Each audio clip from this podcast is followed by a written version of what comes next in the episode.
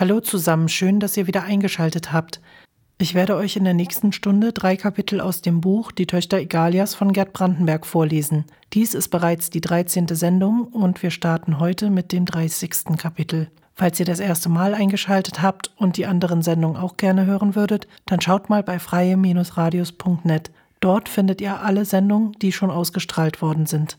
Ansonsten könnt ihr jede Woche Samstag um 22 Uhr bei Radio T eine neue Folge hören, in der ich euch zwei bis drei Kapitel des Buches vorlesen werde. Und dazu gibt es auch noch sehr gute Musik. Wenn ihr mal eine Sendung verpassen solltet, könnt ihr sie eine Woche lang in der Radio T Mediathek finden oder, wie ich schon gesagt habe, bei freie-radios.net nachhören. Noch bevor es losgeht, eine Triggerwarnung. In einigen Kapiteln wird sexuelle Gewalt beschrieben. Ich werde diese Warnung vor jeder Sendung ansprechen, weil es immer mal wieder im Buch solche Stellen gibt. Jetzt kommt erst noch Musik und dann geht es weiter mit dem 30. Kapitel der Töchter Egalias. Vater und Sohn. Christopher glaubte nicht an diese Erklärung. Petronius konnte es ihm deutlich anmerken. So etwas komme nicht davon, wenn Darm aus einem Boot auf ein paar Steine falle. Er hätte sich eine bessere Erklärung ausdenken sollen. Christopher nahm den Nähkorb und setzte sich auf die Bettkante. Petronius versuchte seine Gedanken zu verscheuchen. Es war so still und friedlich im Haus. Christopher konnte nicht stopfen, wenn Ruhe zu Hause war, denn sie meinte, er konzentriere sich dann so sehr auf seine Arbeit, dass er nicht mehr zuhöre, wenn sie etwas sage. Petronius schaute seinen Vater an und wollte gern wissen, was er dachte und wie es wohl wäre, an seiner Stelle zu sein. Er hatte fast keine Haare mehr auf dem Kopf. Die Kuren gegen Haarausfall, für die er einmal Experte gewesen war und die er bei älteren Herren der Oberschicht auf dem Plattenberg angewandt hatte, erwiesen sich als völlig wirkungslos. Früher hatte Christopher immer geglaubt, sie würden helfen. Petronius musterte die blanke Fläche. War sie eigentlich so hässlich? Warum sollte sie hässlicher sein als die Haut an anderen Stellen? Aber glich Vaters Kopf nicht einem Ei? Da half kein Drumherumreden. Er sah in der Tat wie ein begrenztes Ei aus. Wenn Ruth zu Hause war, trug er stets eine Perücke, hatte Petronius festgestellt. Das kam aber nicht sehr oft vor, denn Ruth vergrub sich in letzter Zeit immer mehr in ihre Arbeit, manchmal bis spät in die Nacht und sogar die ganze Nacht hindurch. Petronius legte sich ins Kissen zurück. Er hatte Schmerzen, Tränen standen in seinen Augen. Er versuchte nicht, sie zu verbergen. Sie liefen ihm über die Wangen und er schluchzte.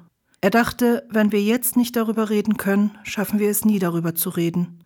Wir sind so selten allein zusammen. Mein eigener Vater. Es gab so vieles, über das ich eigentlich mit ihm sprechen sollte. Doch er wusste nicht, wo und wie er beginnen sollte. Er atmete schwer. Roh hat mich geschlagen. Christopher nickte. Das habe ich mir heute Morgen sofort gedacht, als ich dich sah. Christopher stand auf. Er war erschrocken. Petronius merkte, dass er ein wenig zitterte, er hatte es gewusst. Und jetzt, wo es ausgesprochen war, zeigte er sich trotzdem erschrocken und empört. Ich glaube, ich werde uns erst mal was zu trinken holen, sagte er und verschwand durch die Tür. Kurz darauf kam er mit einer Flasche Wein und zwei Gläsern zurück. Willst du nicht auch einen Schluck? Petronius trank gewöhnlich nichts, wenn er mit seinen Eltern zusammen war. Er mochte die Stimmung nicht, die entstand, wenn seine Mutter Alkoholisches zu sich nahm. Doch gern. Dann kam die ganze Geschichte heraus. Versuch bloß nicht, von ihr das Vaterschaftspatronat zu bekommen, Petronius. Bloß nicht. Christopher schrie fast, er zitterte noch immer. Petronius schüttelte den Kopf. Es überraschte ihn, dass sein Vater so heftig sein konnte. Das ist vielleicht ein Krampf, sage ich dir, eine Schufterei von vorn bis hinten, 24 Stunden pro Tag, und zwar 30 Jahre lang, oder so lange, wie Dams eben aushält. Er trank das Glas aus und schenkte nach. Und wenn wir diesen 24-Stunden-Job nicht bis aufs i-Tüpfelchen zu ihrer Zufriedenheit ausführen, dann knallt es. Santa Clara, Petronius. Wenn ich an deiner Stelle wäre, also wenn ich du wäre, dann täte ich, wozu ich Lust hätte. Ich würde alle Träume von Haus und Kind sausen lassen und mich nur um mich selber kümmern. Er stand auf und ging für eine Weile hinaus. Petronius sah, wie schön er das Zimmer für ihn gemacht hatte. Alles war an seinem alten Platz, genau wie früher die Seefrau und das Muschelarmband und alles andere. Christopher kam mit einem dicken Packen Umschläge zurück. Vorsichtig öffnete er sie, einen nach dem anderen. Petronius traute seinen Augen nicht. Es waren Zeichnungen, eine besser als die andere. Christopher breitete sie vor ihm auf der Bettdecke aus. Da gab es Spannbrücken und Hängebrücken, Fußgängerbrücken und Zugbrücken, Silberbrücken, Goldbrücken, rostrote Brücken, detaillierte Zeichnungen verschiedener Brückenkonstruktionen, Brücken aus der Vogel- und Brücken aus der Froschperspektive, Brücken inmitten der Landschaft, Brücken aus großer Entfernung über dem Meer und von einer Bergspitze aus gesehen. Die Luxusbrücke und die Nordbrücke, wie sie früher ausgesehen hatten, zu einem Viertel fertig, halb fertig, ganz fertig. Es waren Brücken in allen möglichen Arten und Größen. Brücken in allerlei Farben, Brücken in diskretem Schwarz-Weiß, Brücken so nüchtern wie auf Konstruktionsplänen, große, farbensprühende Fantasiebrücken, die nie gebaut werden konnten. Hast, hast du all diese Brücken gezeichnet? Petronius war ganz rot im Gesicht. Behutsam nahm er eine Zeichnung nach der anderen auf und sah sie sich genau an, so als würden sie kaputt gehen, wenn er mit ihnen unvorsichtig umging. Wie aus allen Wolken gefallen starrte er abwechselnd seinen Vater und dann wieder die Zeichnungen an. Keine weiß davon, sagte Christopher ruhig. Du bist der Erste, dem ich sie zeige. So saßen sie lange da und schauten sich die Zeichnungen an. Christopher erzählte, wann er jede einzelne angefertigt und was er sich beim Zeichnen gedacht habe, wie sie aufgebaut und warum einige Brücken nur Fantasiegebilde seien, wie er damals, als er ein Junge gewesen sei, mit den Ingenieuren gesprochen und alles über Brücken gelesen habe, was ihm in die Hände gekommen sei, und wie er gehofft habe, all das wieder aufzunehmen, als ihm von Ruth mitgeteilt worden sei, er solle Mirabello haben.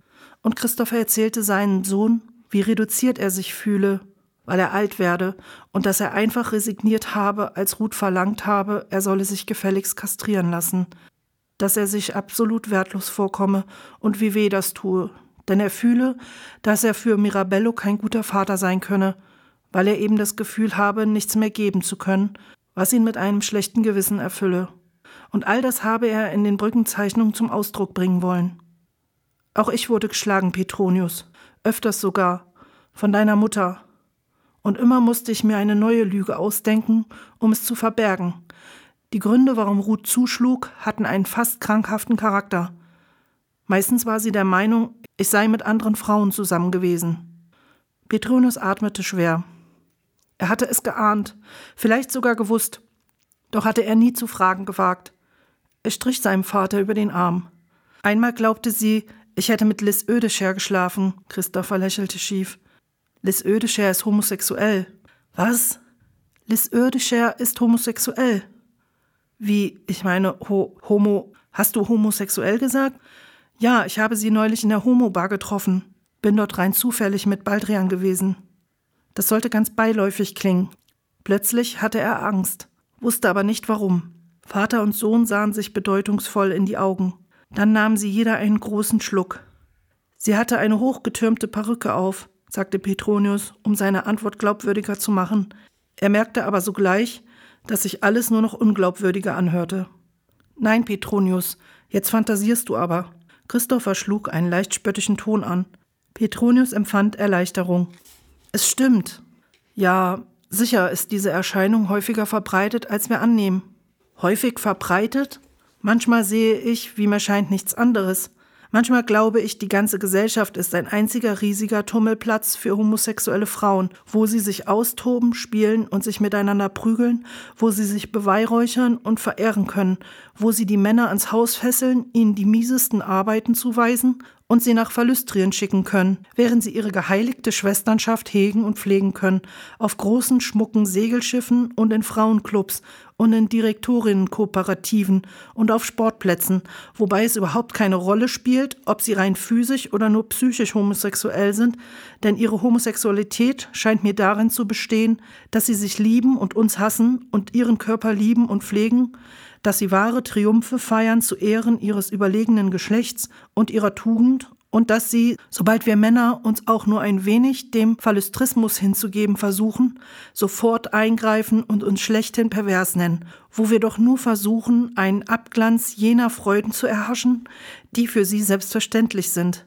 Denn sie können sich ungezwungen in der Öffentlichkeit bewegen und sich ihre Zuneigung ungehindert eingestehen. Sobald wir jedoch versuchen, uns ein bisschen gern zu haben und miteinander zusammen zu sein, greifen sie sofort ein, als verdürben wir ihnen ihr Spiel und als sei unser hundertprozentig heterosexuelles Verhalten die unabdingbare Voraussetzung dafür, dass sie sich in ihrer gigantischen weiblichen Homosexualität tummeln können, während wir aber miteinander nichts zu tun haben dürfen und daher in all die tausend kleinen trauten Heime aufgeteilt werden, wo wir am Herd stehen, Kartoffeln kochen und bei dem Gedanken glücklich sein sollen, dass sie möglicherweise einmal nach Hause kommen und Angst davor haben sollen, dass sie nicht nach Hause kommen. Bevor wir es schaffen, in das traute kleine Heim zu gelangen, um dort Kartoffeln zu kochen, stehen wir bereits fürchterliche Ängste aus, weil wir es vielleicht nie erreichen, dort am Herd zu stehen und Kartoffeln zu kochen. Sind wir glücklich in ein solches trautes Heim hineingelangt, dann sollen wir ihre tausend schlauen Ausflüchte, mit denen sie ihre Homosexualität entrüstet von sich weisen, auch noch nach Kräften hegen und pflegen. Und zwischendurch erlauben sie uns großzügig, mit ihnen zusammen ihre Triumphe zu feiern, im Gebärpalast, bei den Menstruationsspielen und in den Sportpalästen. Ich finde das widerlich. Deshalb verachtet die Gesellschaft homosexuelle Frauen so sehr, weil sie uns sichtbar vor Augen führen, dass alle Frauen homosexuell sind. Christopher betrachtete seinen Sohn. Er sah so sonderbar aus, wie er mit seinem zerschlagenen Gesicht aufgerichtet im Bett saß und mit brennenden Augen und gestikulierenden Armen eifrig seine Ansichten darlegte. Ruth war ja eine intelligente Frau, Petronius hatte wohl etwas von ihrer Intelligenz geerbt, vielleicht auch etwas von seinen persönlichen Einsichten und Erfahrungen. Er nahm seine Hand und drückte sie ein wenig. Ich wünschte, ich wäre wie du. Petronius sah seinen Vater fragend an. Das würde er nie vergessen. Selbsterfahrung in der Männergruppe der Streithahn. Endlich war der 13. Monat des Jahres gekommen. Die großen Menstruationsspiele im Milationspark standen vor der Tür. Alle Frauen in Igalia freuten sich schon, dass sie aus den Häusern ins Freie kommen, spielen und ein bisschen mit ihren Kameradinnen trinken konnten. Die Männer in Igalia dagegen fürchteten sich davor, sämtliche Sachen für Frau und Kind herrichten, die Kinder im Park herumschleppen und alle Festlichkeiten mit ansehen zu müssen. Den Kindern in Igalia erzählte Dam, dass auch sie sich freuen müssten, denn die Menstruationsspiele seien nun mal das festlichste Ereignis des Jahres.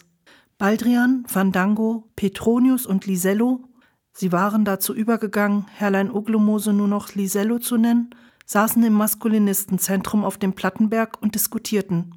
Es war ein warmer und klarer Herbsttag, und die Obstbäume trugen in diesem Jahr außergewöhnlich gut. Sie saßen draußen auf der kleinen Veranda im zweiten Stock, erfreuten sich an der Nachmittagssonne und ließen sich einen besonders guten Jahrgang vom Apfelwein der alten Direktorin Oglomose munden. Sie hatten zwar etwas darüber gelästert, ob es nicht leicht unmaskulinistisch sei, Wein zu trinken, den eine Frau bereitet hatte, doch verwarfen sie diese Idee wieder, weil sie einsahen, dass sie dann ebenso gut mit dem Essen aufhören könnten, jedenfalls bis auf weiteres. Sie hatten von einigen Männertrupps in Parks gehört, die Landwirtschaft in Kommunen betrieben, zu denen Frauen keinen Zutritt hatten. Aber in Egalia waren sie, soweit sie wussten, die ersten und einzigen Männer, die Land bebauten. Die vier Männer hatten eine Selbsterfahrungsgruppe gebildet, der sie den Namen der Streithahn gaben, mit dem Ziel, sich gegenseitig zu unterstützen und eigene Vorurteile abzulegen. In der Zoologie galt der Hahn als das einfältigste Tier und wurde deshalb als Bezeichnung für Männer benutzt, wenn Darm über sie etwas Verächtliches oder Geringschätziges sagen wollte. Die instinktive Art des Hahns, auf sich aufmerksam zu machen, hielt Darm ferner für das blödeste Verhalten, das sich denken ließ. Es gab überhaupt etwas Urkomisches und zugleich Obszönes an diesem Tier, so dass ständig, auf mystische Weise, Vergleiche zwischen ihm und dem Mann angestellt wurden. Herrlein Uglomose hatte zunächst gezögert, einer Gruppe beizutreten, denn er begriff sich eher als eine notwendige Figur im Hintergrund, als einen privilegierten Angehörigen der Oberschicht, der zufälligerweise ein Grundstück und ein Haus besaß, das er den jungen Leuten zur Verfügung stellen konnte. Allen in der Stadt über ihn kursierenden Gerüchten, dass er verlustrig sei, begegnete er mit Gleichmut. Dass ständig allerlei Gerüchte über ihn im Umlauf waren, hatte er sich hinzunehmen angewöhnt, als seien sie nahezu ein Bestandteil der natürlichen Ordnung. Aber er wusste überhaupt nicht, ob er sich der Männerbewegung zugehörig fühlte. Er glaubte vielmehr, er falle den Jüngeren nur zur Last und sei zu alt, um sich zu verändern, wie die Maskulinisten es forderten, und darüber nachzudenken, wie sie sich faktisch verhielten, sich aber anders zu verhalten trachteten. Fandango hatte ihn jedoch eindringlich gebeten mitzumachen. Sie brauchten seine Kenntnisse und Erfahrungen, sagte er und fügte hinzu, die ganze Männerbewegung sei doch ein totgeborenes Kind, wenn Damen nicht dafür sorgte, dass auch ältere Männer dabei sein konnten. Sie seien es doch, die oft die meisten Erfahrungen hätten. Und da die Männerbewegung auf der Selbsterfahrung der Männer aufbaue, sei es ausgemachter Blödsinn, sie nicht mit einzubeziehen. Dennoch zögerte Herrlein Uglomose, bis die anderen vorschlugen, den Streithahn zu einer Gruppe des Patriarchats zu machen.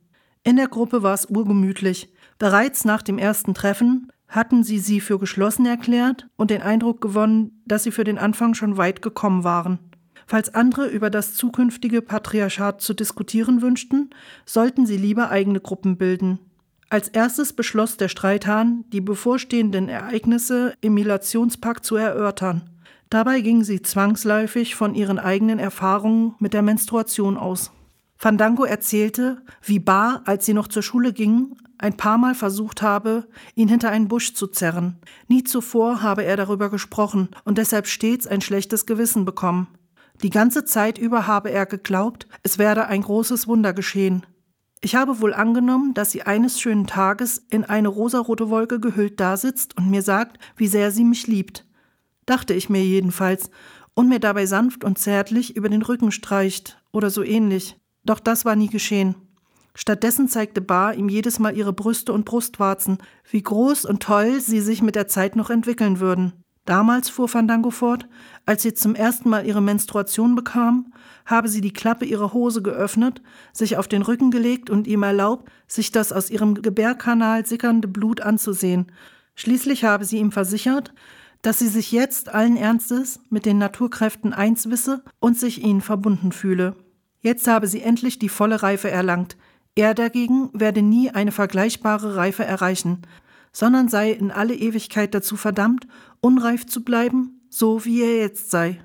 Fandango berichtete weiter, er habe sich stets geschämt, keine Menstruation zu bekommen, und je größer er geworden sei, desto mehr habe er sich seines eigenen flachen Körpers und seiner Weiterentwicklung geschämt. Petronius konnte nie vergessen, wie Bart zum ersten Mal ihre Menstruation bekam. Sie sei frühmorgens durch das Haus gestürmt, wobei sie in einem Fort gebrüllt habe: Papa, ich habe meine Menstruation. Ich habe meine Menstruation. Yippie. Alle seien aus dem Bett gesprungen und hätten ihr gratuliert. Später sei sie zum Gesundheitsamt losgezogen, wo ihr diese riesigen Pakete mit Monatsbinden ausgehändigt worden seien, die sie dann am Mittagstisch aufgemacht habe. Eine Binde habe sie herausgezogen und ihm damit vor der Nase herumgefuchtelt, eine andere habe sie sich angelegt, sich dann vor ihm in Positur gestellt und ihm ganz verrückt vor Begeisterung einen Stoß vor die Brust gegeben. Ungefähr zur gleichen Zeit habe sein Vater ihn mit in die Küche genommen und ihm gesagt, dass es nun an der Zeit sei, mit dem Tragen eines PHs zu beginnen. Auch sei ihm, Petronius, aufgefallen, dass seine Mutter ihn sich immer gerade an den M-Tagen vorgeknöpft habe, um ihm klarzumachen, was richtig und was falsch in der Welt sei. An solchen Tagen habe sie sich stets durch besonderen Scharfsinn hervorgetan. Baldrian hatte den Eindruck, dass seine Mutter aus ihrer Menstruation nie eine besondere Attraktion machte. Sie sprach doch fast nie darüber. Stimmt's nicht, Fandango? Der nickte zustimmend und meinte nur, dass Liz Ödescher die M-Tage nicht besonders erwähnt habe. Doch Vater habe wohl ein paar Mal gesagt, dass ihre großen Sperrbeißerfänge fast immer an einem M-Tag seien. Baldrian fuhr fort. Als Wolfram und ich klein waren, kannten wir ein Spiel, das wir in regelmäßigen Abständen spielten. Und das ging so. Wir waren zwei erwachsene Frauen, die ihre Menstruation gleichzeitig bekamen. Jede wohnte auf einem Frauenhof. Und jede besaß 20 Stuten, die sie nacheinander ritten, wenn sie ihre Kornfelder inspizierten. Aber eigentlich wollte ich ja selber nie eine Menstruation haben.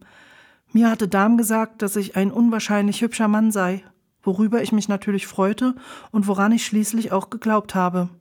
Eva bestand ja immer darauf, dass ich mit ihr schlafen sollte, wenn sie ihre Menstruation hatte. Nur in letzter Zeit graut es mir ein wenig davor. Sie ist dann immer so gewalttätig und greift dann immer doppelt so hart zu wie sonst. Ihre Gefühle sind wohl so stark, dass es ihr einfach unmöglich ist, sich im Zaum zu halten. Nun war die Reihe an Herrlein Oglemose, den anderen seine Erfahrungen mitzuteilen. Als ich klein war, glaubte ich, nur Frauen hätten Blut in sich. Deshalb nahm ich an, dass ein Mann, der mit einer Frau zusammenlebt, bei ihrem Tod sterben muss. Wenn Männer bluten, dachte ich, dann liegt das daran, dass bei ihnen Blut nur direkt unter der Haut vorhanden ist, aber nicht im Inneren des Körpers wie bei den Frauen. Meine Mutter, Direktorin Uglemose, brachte mir bei, dass alle Wiebchen eine Menstruation bekämen, sobald sie halb erwachsen seien. Da geriet ich in eine frohe und zuversichtliche Stimmung und wartete viele Jahre auf meine erste Menstruation. Ich glaubte nämlich, wenn meine Mutter behauptet, dass alle Wiebchen eine Menstruation bekommen, dann musste das seine Richtigkeit haben. Eines Tages hörte ich von irgendwelchen Mädchen auf der Straße, dass Männer nie eine Menstruation bekommen. Ganz bestürzt rannte ich zu meiner Mutter nach Hause und sagte zu ihr, sie habe mir doch versichert, dass alle Wiebchen, sobald sie halb erwachsen seien, eine Menstruation bekämen. Darauf antwortete meine Mutter nur mit einem rohen Lachen. Kurz danach stellten sich bei mir die ersten Samenergüsse ein, vor allem nachts was mir schrecklich peinlich war, weil ich nie etwas darüber gehört hatte und annehmen musste, dass es sich um eine Art männliche Menstruation handelte, deren Ergebnis nur etwas merkwürdig aussah. Und so war ich überzeugt, dass mit meinem Körper irgendetwas nicht stimmen konnte, denn der Erguss durfte ja genau wie bei der Menstruation nur einmal im Monat auftreten, falls das überhaupt stimmte. Aber ich bekam meine Samenergüsse viel häufiger, und so vermutete ich lange Zeit, dass ich todkrank sein musste. Herrlein Uglomose wusste ferner zu berichten, dass in seiner Jugend ausschließlich Frauen zu den Menstruationsspielen zugelassen worden seien.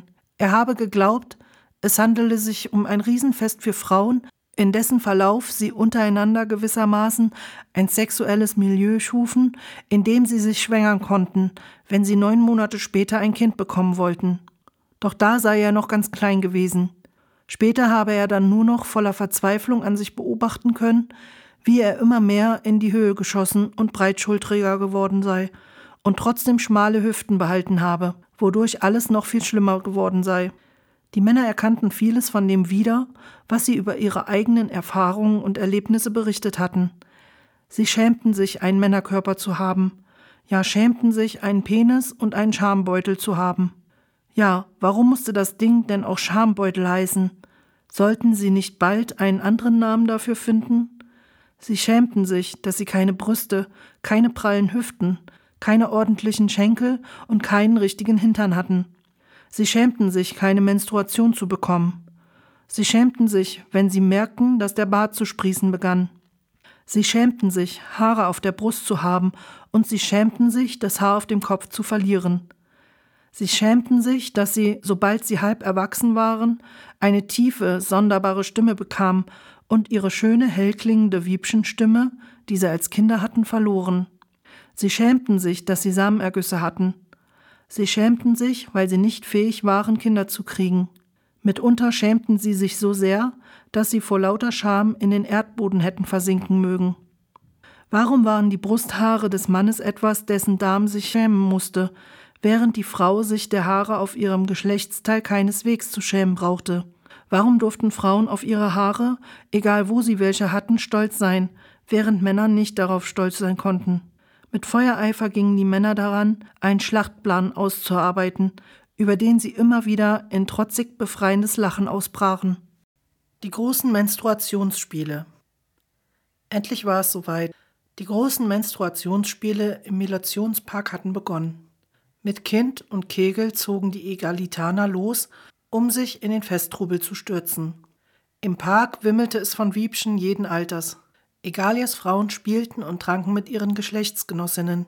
Egalias Männer kamen endlich mal ins Freie, nachdem sie die Sachen für Frau und Kind hergerichtet hatten.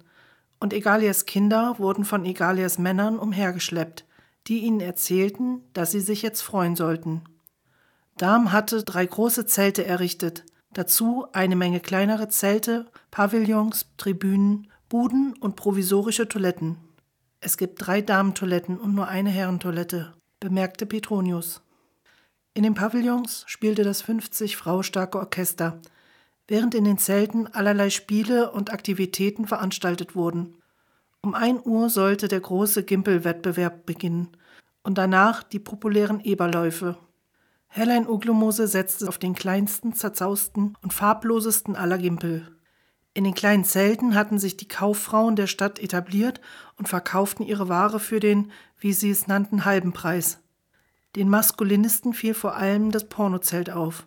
Es war gerammelt voll, besonders von Frauen, die sich ausnahmsweise von ihrem Alten und den Gören freigenommen hatten und schon seit dem frühen Morgen mit ihren Geschlechtsgenossinnen umhertollend und trinkend unterwegs waren. Im Zelt wurden großformatige, farbenfrohe Bilderhefte verkauft mit Fotos von ganz jungen Knaben mit winzigen Penissen und schönen, molligen Bäuchen und von starken Frauen mit Riesenbrüsten und Kitzlern. Die Frauen auf den Fotos befummelten die winzigen Penisse und probierten mit ihnen kreuz und quer, kopfüber und kopfunter alles Mögliche aus, so dass die Knaben mit ihren kleinen Penissen und molligen Bäuchen mitunter fantastische Schlangenwiebchenstellungen einnehmen mussten, um bei den erotischen Spielen mithalten zu können. Und unabhängig von ihrer Stellung und der Art ihrer Behandlung sahen sie auf den Bildern alle in gleichem Maße geil und lüstern aus. Sie lechzten förmlich danach, den Riesenkitzler und die Riesenbrustwarzen der Riesenfrauen mit der Zunge zu bearbeiten. Im Pornozelt wurde auch eine Kollektion künstlicher Brüste angeboten, einige aus Wachs, andere aus Schaumgummi. In allen Farben und Größen lagen sie mit üppig strotzenden Brustwarzen ausgerichtet im Regal, unter einer Reihe von Kerzen in Klitorisform. Weiß Lucia, wer diese Dinger eigentlich brauchte und kaufte.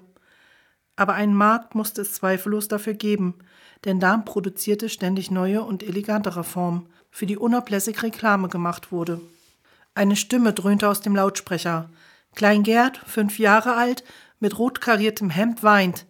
Sie fragt nach ihrem Vater. Sie kann bei der Tribüne am Südpavillon abgeholt werden. Überall gab es Kinder, die schrien, mit der einen Hand sich am Vater festhaltend, in der anderen einen gläsernen Miniaturkrückstock mit Liebesperlen. Die Kinder sollten am Menstruationstag ihren Spaß haben. Darin waren sich alle einig. Nach und nach hatte sich das Ganze zu einem richtigen Familienfest im Freien entwickelt. Eine Stimme aus dem Lautsprecher der Nordtribüne verkündete, dass jetzt die letzte Möglichkeit sei, auf die Vögel im Gimpelwettbewerb zu setzen. Herrlein Uklomose, Petronius, Baldrian und Fandango eilten zur Tribüne. Sie trafen auf das große Blasorchester, das gerade mit seinem ersten Umzug begonnen hatte. Zuerst kamen zwei dunkelrote Fahnen, die das Menstruationsblut symbolisierten, dann die Bläserinnen, ein Orchester von 20 schwangeren Frauen, die einen Triumphmarsch spielten, und anschließend eine Truppe aus 15 Frauen, die mit verschiedenfarbigen Monatsbinden winkten, sie in die Luft warfen, wieder auffingen und mit ihnen wenigstens fünf Binden auf einmal geschickt jonglierten, während sie im Takt mit der Musik gingen. Am Ende des Zuges folgten die Männer mit Kindern auf dem Arm oder an der Hand. Als die schwangeren Bläserinnen ihren Marsch zu Ende gespielt hatten, sangen die Männer die Hymne für die Lebenskraft, die von den schwangeren Töchtern des Mutterlandes handelte. Die vier aus der Männerliga bahnten sich durch das wogende Meer der Wiebchen einen Weg zur Tribüne. Jeder der 15 Gimpel stand auf einer hohen Kiste. Neben den Kisten hatte eine Jury Platz genommen, die das Tirili der Vögel bewerten und je nach Höhe, Präzision und Ausführung des Tones Punkte vergeben sollte. Diejenigen, die auf den nach der objektiven Beurteilung der Jury richtigen Gimpel gesetzt hatten, erhielten als Preis bunte Vogelfedern, die, wie es hieß, sie mit nach Hause nehmen und ihrem Mann verehren können. Ganz oben auf der Tribüne stand in großen Buchstaben zu lesen, auch ihr Mann schmückt sich bestimmt gern und Wann haben Sie Ihrem Mann das letzte Mal eine Feder geschenkt? Die Frauenstimme aus dem Lautsprecher gab das Startsignal zum Gimpelwettbewerb, und sofort begannen die Gimpel nacheinander zu flöten und zu trillern. Das eine Tirili höher als das andere, während die Frauen der Jury mit ernsthaft nachdenklichen Mienen dasaßen und sich Notizen machten. Die vier aus der Männerliga hatten sich unter einigen Büschen verkrochen, die gleich hinter der Tribüne wucherten. Mehrere hundert Wiebchen verfolgten gespannt das Flöten und Trillern der Gimpel sowie die Punktvergabe, wobei die Frauen ständig dazwischen riefen und lautstark, als sei ihr Leben in Gefahr, protestierten, wenn die Punkte ihrer Meinung nach ungerecht verteilt wurden. Zunächst begriffen die Leute nicht, was eigentlich vor sich ging, aber plötzlich flatterten die Gimpel von ihren Kisten, auf die jetzt vier Gestalten in enormen Federkleidern stiegen. Alles hatte sich blitzschnell abgespielt, und ehe Dam sich's versah, warfen die vier Gestalten ihre Federgewänder ab, und vier Männer mit entblößtem Oberkörper kamen zum Vorschein. Aufrecht standen sie da, in ihrer flachbrüstigen Unanständigkeit, und zwei hatten sogar Haare auf der Brust. Das Allerschlimmste aber war, Unter ihnen befand sich offensichtlich ein Mann in mittleren Jahren. Die Männer schleuderten ihre Federpracht in die Zuschauermenge. Einer der vier fanatischen Maskulinisten hatte sich auf geheimnisvolle Weise des Mikrofons bemächtigt und rief Weg mit all dem Tant und Flitter für Männer. Warum werden wir dazu gezwungen, unsere Körper zu verstecken? Frauen dürfen ihre Brüste und ihre schwangeren Bäuche und ihre nicht schwangeren Bäuche und ihre nackten Körper frei entblößen. Warum sollen wir gezwungen werden, unsere Körper zu verstecken und uns mit unpraktischen Kleidern und allem möglichen Plunder aufzutakeln, nur um den Frauen zu gefallen? Wir fordern das Recht, so zu sein, wie wir sind. In diesem Augenblick ging ein sonderbares Stöhnen der Verblüffung durch die Menge. Der Herr mittleren Alters hatte sich die Perücke abgerissen und schleuderte sie hoch in die Luft. Sein Schädel war blank poliert. Es war der unanständigste und widerlichste Anblick, der den vielen hundert Zuschauern jemals zugemutet worden war. Freilich hatten die meisten blanke Schädel in der anheimelnden Umgebung des Nachttischchens und der Bettkante gesehen. Aber hier draußen in aller Öffentlichkeit? Blanke Schädel unter freiem Himmel? Die Volksmenge kochte vor Empörung und ein Schwalb von Pfui-Rufen scholl den vier perversen Exhibitionisten entgegen. Wir fordern, dem Redner wurde das Mikrofon entrissen. So brauchte man glücklicherweise nicht mehr mit anzuhören, was er forderte. Und überhaupt waren Männerstimmen mit ihrem knarrend dröhnenden Tonfall, besonders wenn sie durch den Lautsprecher donnerten, sowieso nicht zum Aushalten. Dam erlebte das immer wieder nur allzu oft in diesen modernen Zeiten. Die meisten fanden, sie sollten sich ihre Stimmbänder für den Kaffeeklatsch schonen. Der Grund, warum dem Publikum dieser obszöne Auftritt nicht erspart blieb, lag darin, dass die Leiterin des Gimpel-Wettbewerbs die Situation für einen Augenblick missverstanden hatte, weil sie zunächst angenommen hatte, es handele sich um die Herrentruppe aus dem Pornozelt, die zum falschen Zeitpunkt herübergekommen sei. Auf der Nordtribüne sollte nämlich etwas später eine kleine pikante Schau mit Männern in Federbüschen stattfinden. Die Ordnungshüter waren längst eingetroffen und zerrten die vier exhibitionistischen Frauenhasser von den Kisten herunter, damit der Gimpelwettbewerb fortgesetzt werden konnte. Die Chance, ihrem Mann eine schöne Feder mit nach Hause zu bringen, war in keiner Weise verloren. Ja, Sie haben noch immer die Chance, rief die Frauenstimme lebhaft, nachdem sie das Mikrofon zurückerobert hatte. Lassen wir uns durch diese kleine, ähm, makabere Episode unser Spiel nicht verderben. Gimpel Nummer 13 ist jetzt an der Reihe. Ihre Glückszahl. Wer hat auf Gimpel Nummer 13 gesetzt? Aber die Chance, ihrem Mann eine schöne Feder mit nach Hause zu bringen, war dennoch verdorben, denn die Gimpel gebärdeten sich völlig verstört. Und als sie endlich aus den Büschen, in denen sie sich versteckt hatten, herausgeklaubt worden waren, zeigten sie nicht die geringste Lust zu tirillieren und Gimpel Nummer 13 war und blieb spurlos verschwunden. Die vier Männer wurden zur Ordnungswache gebracht, wo Dahm ihnen wegen Exhibitionismus und Erregung öffentlichen Ärgernisses Geldbußen auferlegte. Aber dieses Mal hatte die Männerliga sich mit der Presse verbündet. Sie hatten einen Journalisten dafür gewinnen können, von der Aktion eine Reportage mit Bildern zu machen, und so berichtete er loyal, welchen Sinn sie gehabt habe, und fügte aus freien Stücken noch hinzu, dass die Bußen, die den Maskulinisten wegen Verletzung der öffentlichen Moral auferlegt worden seien, deutlicher als alles andere zeigten, dass Darm in einer Frauengesellschaft lebe, in welcher Urteil und Strafen vom Denken der Frauen geprägt seien. Und die Gedanken der Frauen würden stets davon ausgehen, dass alles, was Männer auf dieser Welt unternehmen, etwas mit Sex zu tun habe. Deshalb müssten sie den Aufstand der Männer als Ausdruck einer sogenannten sexuellen Perversion, in diesem Fall als Exhibitionismus, brandmarken. Der Streitern hatte lange zuvor darüber diskutiert, ob diese Form der Aktion glücklich gewählt sei oder Erfolg verspreche, denn alle befürchteten, dass Damen sie vielleicht gegen die Liga verwenden könnte. Alles, absolut alles kann Damen gegen uns verwenden, sagte Herrlein Oglomose. Wir dürfen uns dadurch in unseren Anstrengungen nicht lähmen lassen. Aber müssen denn Männer und Frauen eigentlich nicht verschiedene Kleidungsstücke tragen? fragte Petronius. Meine Mutter sagt immer, Männer könnten deshalb nicht in Hosen gehen, weil sie keinen Platz für ihren Penis und ihren Schambeutel hätten. Das ist doch ideologisches Gewäsch, erwiderte Baldrian. Es kommt doch nur darauf an, wie weit die Hosen sind. Es gibt keinen vernünftigen Grund, warum wir in unpraktischen Hemden herumlaufen sollten. Nein, natürlich nicht. Manchmal werde ich schon ganz irre im Kopf. Die Menstruationsspiele gingen ohne Störung weiter, wenn Darm einmal von dem kleinen Zwischenfall auf der Nordtribüne absah. Die Frauen der Jongliertruppe verschwanden eine nach der anderen im Pavillon und schwangen dort große Reden über große Dinge.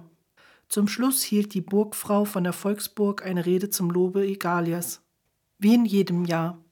Und jedes Mal wurde zuerst Egalias Biosystem gepriesen. Wie in all den Jahren zuvor eröffnete sie die Rede mit den bekannten und geliebten Worten Erde, Luft und Wasser sind unsere Elemente und im Grunde unsere Wohnstätte. Pause. Ein Blick über die festlich gekleidete Wiebchenmenge. Ohne sie würde Egalia nie existieren. Sie erklärte dann im Einzelnen, wie im Egalsunder Biosystem der Kreislauf der Natur gewahrt werde, und selbstverständlich hänge das organisch mit dem restlichen Egalia zusammen. Durch feste Abkommen mit dem Nachbarland Pax hänge es natürlich auch mit dem paxischen System zusammen. Denn da müsse einsehen, dass Luft und Wasser ungeachtet diverser Souveränitätsbestimmungen sich unablässig über die Landesgrenzen hinwegsetzten. Darm sorge dafür, dass nie mehr Sauerstoff verbraucht oder Stickstoff freigesetzt werde, als es das Gleichgewicht erfordere. Die großen Parkanlagen seien genau darauf berechnet, das Gleichgewicht in der Kohlenstoffassimilation aufrechtzuerhalten. Die Burgfrau leierte einige Zahlen herunter, die beklatscht wurden, und ging dann dazu über, Fischereistatistiken zu zitieren, wo die gleichen Grundsätze galten. Nach Verlesung der Zuwachsraten für die einzelnen Fischarten stellte die Sprecherin fest, dass entsprechende Mengen in voller Übereinstimmung mit dem Zuwachs gefischt worden seien. Weiterhin stellte die Burgfrau mit Zufriedenheit fest, dass die Einhaltung der Anordnung kaum jemals habe überwacht werden brauchen, da es jedem Idioten klar sei, wie absurd es wäre, mehr Fische fangen zu wollen, als geboren würden. Aus Sicherheits-, vielleicht aber auch aus Traditionsgründen erinnerte sie an die strengen Strafen, die für das Übertreten der Bestimmung verhängt wurden. Dieser Hinweis erfolgte jedes Jahr, und so ging ein Teil der Zuhörer mitten in der Rede nach Hause.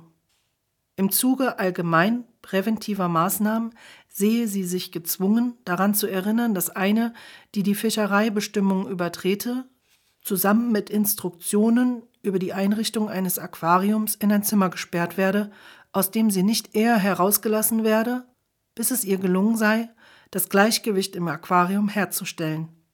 Würden einige Arten eingehen, müsse sie den Fehler finden. Wenn es ihr nicht gelinge, den Fehler zu finden, werde sie zu einem Lehrgang geschickt. Während der ganzen Zeit erhalte sie keinen Lohn. Weiterhin erinnerte die Burgfrau die Gemeinde daran, dass die Müllverwertungsanlage in Egalsund noch immer einen der größten Etatposten für sich beanspruchten und erläuterte ausführlich die drakonischen Strafen, die bei Luft- oder Wasserverunreinigungen drohten.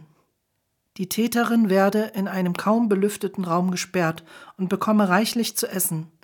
Ihr stehe aber keine Örtlichkeit für ihre Verdauungsprodukte zur Verfügung. Deshalb müsse sie ihre Notduft auf dem Fußboden verrichten. Nach ein paar Tagen warte sie in ekelhaftem Schlamm aus Kot und Pisse herum, bis sie fast nicht mehr atmen könne.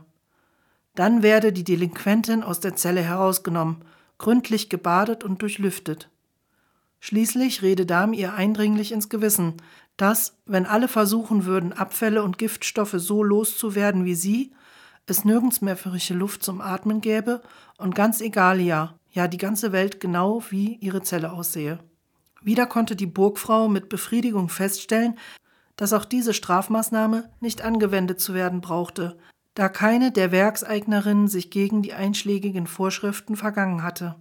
Dies beweist, dass unter unseren verantwortlichen Industrieleiterinnen und vor allem bei unseren Handelsgesellschaften ein gesunder und matriotischer Geist frauscht, sagte sie.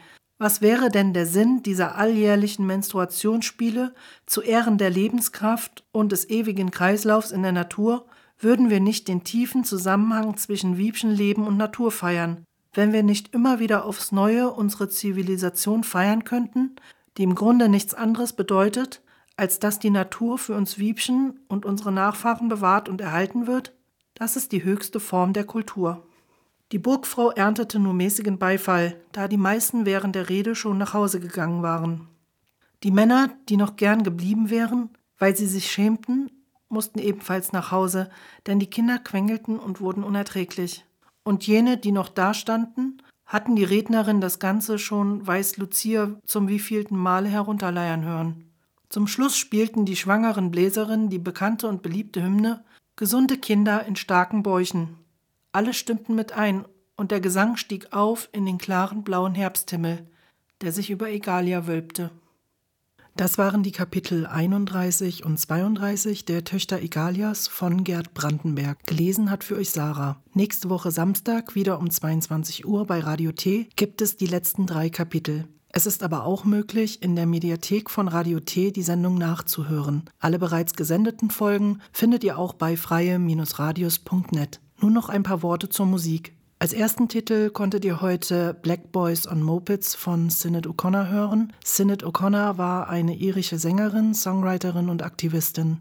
1987 erschien ihr erstes Album The Lion and the Cobra. Der musikalische Durchbruch gelang ihr dann 1990 mit ihrem zweiten Album I Do Not Want What I Haven't Got. Sinead O'Connor zog häufig auch durch ihren politischen Aktivismus Aufmerksamkeit auf sich.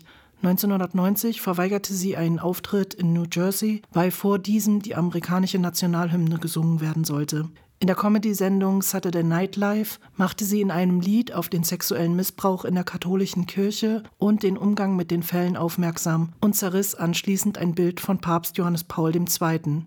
Außerdem nahm sie in Dublin an Demonstrationen teil, die sich für das Abtreibungsrecht in Irland einsetzten. Ihre Biografie Rememberings erschien 2021. Im Juli 2023 verstarb Sinead O'Connor mit 56 Jahren in London.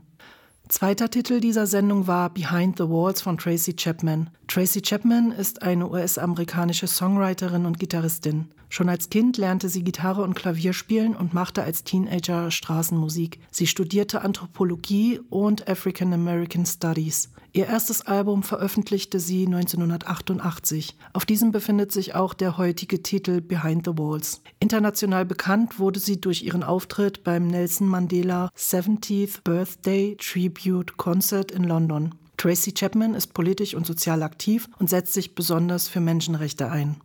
Das dritte Lied kam von Fatoumata Diawara mit dem Titel Nterini. Nterini ist Bambara und heißt Mein Freund, meine Liebe. Fatoumata Diawara ist eine malische Singer-Songwriterin und Schauspielerin. Ab 2002 war sie für mehrere Jahre mit der Compagnie Royale Deluxe, einer Straßentheatergruppe aus Nantes, unterwegs. 2006 spielte sie die weibliche Hauptrolle in der Opera du Sahel, die erste Oper, die in Bamako uraufgeführt wurde. 2011 veröffentlichte sie ihr erstes Album Fatu unter eigenem Namen. Den heutigen Titel Ntarini könnt ihr auf dem Album Fenfo finden, das 2018 erschienen ist. Nun kommen noch zwei weitere Titel. Der erste ist Sexueller Notstand von Östro 430.